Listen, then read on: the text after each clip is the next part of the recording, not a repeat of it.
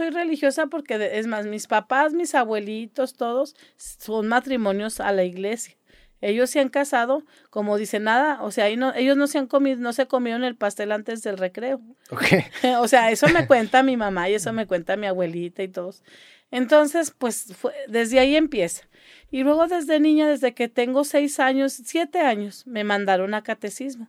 Porque ahora las mamás ya nada más mandan a los niños que para que hagan su primera comunión, que para el, para el certificado que les dan. ¿Por qué? Porque lo, les conviene, porque luego vienen que, que, para casarse, que para, o que los meten a colegios católicos y pues les piden el documento. Nada más para eso lo quieren, como un diploma, como si fuera una escuela, como, sí, como un certificado escolar. Y luego ya, ya nada más en su primera comunión y a puro ver videojuegos, caricaturas, a dedicarse a las cosas del mundo. Porque las, las catequistas ya no les enseñan a renunciar al mundo. Las enseñan nada más a, que no, que pues que, que, Dios te ama, que la comunión, pero no, no enseñan que para Dios el mundo y Dios no, no tienen comunión. Sí hay que vivir en el mundo, hay que, o sea, trabajar, relacionarse, pero no tomar las cosas como idolatría. Por ejemplo, los del fútbol. Todos los, todos los días que hay fútbol, ahí están dejan de hacer sus deberes, dejan de atender a los hijos los hombres, se gastan gran cantidad de dinero en el fútbol, en cervezas, en invitar amigos y a veces la esposa no tiene ni para un kilo de huevo. Eso es lo que Dios no le agrada, que le dediques toda tu energía y tu dinero al mundo en lugar de tus deberes como tu familia, tus padres, la iglesia, ayudar a los pobres. Eso es a lo que me refiero. Pero ¿qué, qué fue lo que hizo que te inclinaras tanto o que, o que fueras tan devoto a, la religión, porque pues muchos, yo, yo me incluyo, también crecí con una familia católica, yo iba a misa de chico, fui a una escuela católica, eh, pero no, no soy una persona devota, o sea, tú, ¿en qué, en qué momento ah, nace esa inclinación al punto en el que incluso usas un velo? O sea, es algo que he, escuchado que mencionas que, porque en, teoría el pelo es un, un, instrumento de seducción de la mujer, ¿no? Sí, o sea, les digo, yo después del catecismo y cuando entré en la adolescencia me dediqué también, caí en el mundo. En la, en, anda, me vestía coqueta, entallada, yo era delgada, tenía pues mi cuerpo un poquito llamativo. Pero ya después que pasa el tiempo fallece mi papá. Y yo tenía proyectos, pues, de, dedicarme a las finanzas, porque estudié economía, luego maestría en finanzas, diplomado en finanzas. Querías trabajar en la bolsa, no escuché. Quería trabajar en la bolsa o en un puesto ejecutivo manejando mucho dinero. Y después de que murió mi papá, yo le dije a Dios, bueno, ¿qué quieres de mí? O sea, tenía tanta idea en la cabeza si me iba al comercio exterior o me iba a las finanzas. Y yo me dijo, vea, ora. Y me fui más de un mes, más de 40 días a la iglesia, al Sagrado Corazón, que es templo expiatorio, que no lo cierran. Y ahí estuve yendo hasta tres horas a orar diario, diario. A raíz de la muerte de tu papá. Sí. ¿Tu papá cuando muere, cuántos años tenías tú? En el muere en el 2000, yo tenía 22 años cuando muere mi papá.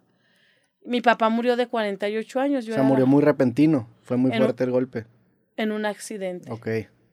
Y, ya estando en la iglesia, yo iba y le lloraba a Dios, Dios mío, ¿qué quieres de mí? ¿Qué quieres de mí? Y a Dios, ah, dice, muchos dicen, ay, habrá quien te quiera, pero no quien te ruegue. Pero a Dios sí se le ruega. A Dios sí se le humilla. Y a Dios se le pide, la oración tiene que ser constante, constante y perseverante. Y, y pasados los 40 días, yo escuché, porque pues los que son católicos conocemos que es el Santísimo, que es la hostia de Dios consagrada, donde sabemos que ahí está Jesús. Y escuché que me dijo, junta mi cuerpo. Ya estando en la iglesia, después de orar, rezaba rosarios, vía cruces, muchas oraciones. Escuché la voz de Dios, no lo vi, pero escuché y me dijo, junta mi cuerpo. ¿A qué se refiere eso? porque en la Biblia dice que Jesús es la cabeza y todos los seres humanos somos su cuerpo. Por, ejemplo, dice, ustedes no pueden decir que son más importantes que otro. La mano tiene una función, el corazón otro, la sangre otro, este, las rodillas otro, pero todos en conjunto formamos el cuerpo. Por eso Dios dice que no presumamos, porque todo lo que tenemos es importante. Dice, si sufre una parte de tu cuerpo, todo el cuerpo sufre. Por ejemplo, si ahorita se da un pinchazo en el dedo, o sea, usted le va, al final le va a doler todo el cuerpo porque el dolor se va a concentrar en su dedo, pero al final hasta la cabeza le va a doler del dolor del dedo. Bueno, porque el dolor es un impulso cerebral, o sea, es, es, el cerebro avisándote que, oye, hay algo mal por ahí. De hecho, si no sientes dolor, te tienes que preocupar. A la gente que a lo mejor tiene las, las extremidades atrofiadas, les pinchan justamente el pie y no sienten nada. Ajá. Sí, pero, pero cuando, cuando dices que, que, tú escuchaste que te habló Jesús, que te dijo junto a mi cuerpo, ¿cómo lo escuchaste? O sea, ¿estabas orando? ¿Estabas dormida? Estaba hincada en la iglesia. También se habla mucho de un sueño que tuve que se fue después de que soñó a nuestro Señor Jesucristo y me llevó a la bufa de Zacatecas. Pero lo, eso no lo había dicho, eso que le estoy diciendo ahorita es en la primera entrevista que le digo que realmente esto empezó todo. Incluso deje le digo, no fue después de la muerte de mi papá. Eso de que junta a mi cuerpo todavía vivía mi papá. Ok. E, y ya después muere, eso fue un año antes de que muriera mi papá, porque mi papá me estaba pagando la maestría, yo todavía estaba activa y yo quería saber qué quería. Y después muere mi papá y es cuando, pues como él me estaba apoyando económicamente, se trunca. Y en el 2001, mi papá muere en el 2000 y en el 2001 sueño que nuestro Señor me lleva a la bufa y en Zacatecas. Okay. Y me dice, toda esta ciudad está perdida Nada más piensan en divertirse. Me enseñó callejoneadas, fiestas, sus iglesias vacías. Pero eso, eso fue en un sueño lo que Eso sí ya fue un sueño. ¿Y te acuerdas o te despertaste y, y sentiste que, que te acordabas? Sí, deje, ya, déjele digo, porque me, dijo, es que me dijo, ¿sabes? Si yo castigar esta ciudad, porque le iba a castigar como Sodoma y Gomorra con bolas de fuego o como Wisconsin. Busquen la historia de Wisconsin en 1873. Esa ciudad también fue destruida en Estados Unidos. ¿Qué pasó? Me, la destruyó porque la gente vivía en pecado. Y dijo, si no había ni diez justos, solo se salvaron tres monjes. Y me dijo, si yo castigar esta ciudad de Zacatecas, ¿sabes cuántos se salvarían? Dijo, no y no nomás me llevó a mí, llevó dos señoras también a la bufa, señoras ya mayores, casi de 70 años ya, o más grandes, yo creo que casi de 80 años, de esas señoras muy piadosas que todo el día están haciendo que hacer, atendiendo al marido, a los hijos, orando, o sea, Diosito, alabando a Dios, gente muy, muy, muy piadosa, solo estas dos señoras son justas en esta ciudad de Zacatecas. Y te llamo a ti, porque yo también andaba en el pecado, andaba en el mundo. Pero ¿cómo sabes que llamó a las otras dos señoras? Porque me las mostró. En el sueño. Vi a Jesús, o sea, andaba la Virgen María también en la bufa, pero la Virgen María no habló conmigo. Ella andaba con su velo, así como la Virgen de los Zacatecas con un velo azul, y traía la mirada triste, la traía hacia abajo. La Virgen María nada más andaba como atrás de Jesús, pero ella no habló conmigo ni me, ni me miró a los ojos. El que me vio directamente a los ojos fue nuestro Señor Jesucristo.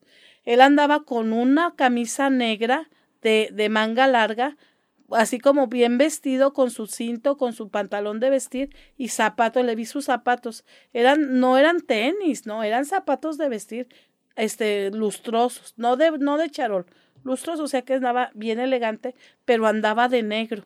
Y dijo que cuando él se viste de negro es porque va a castigar.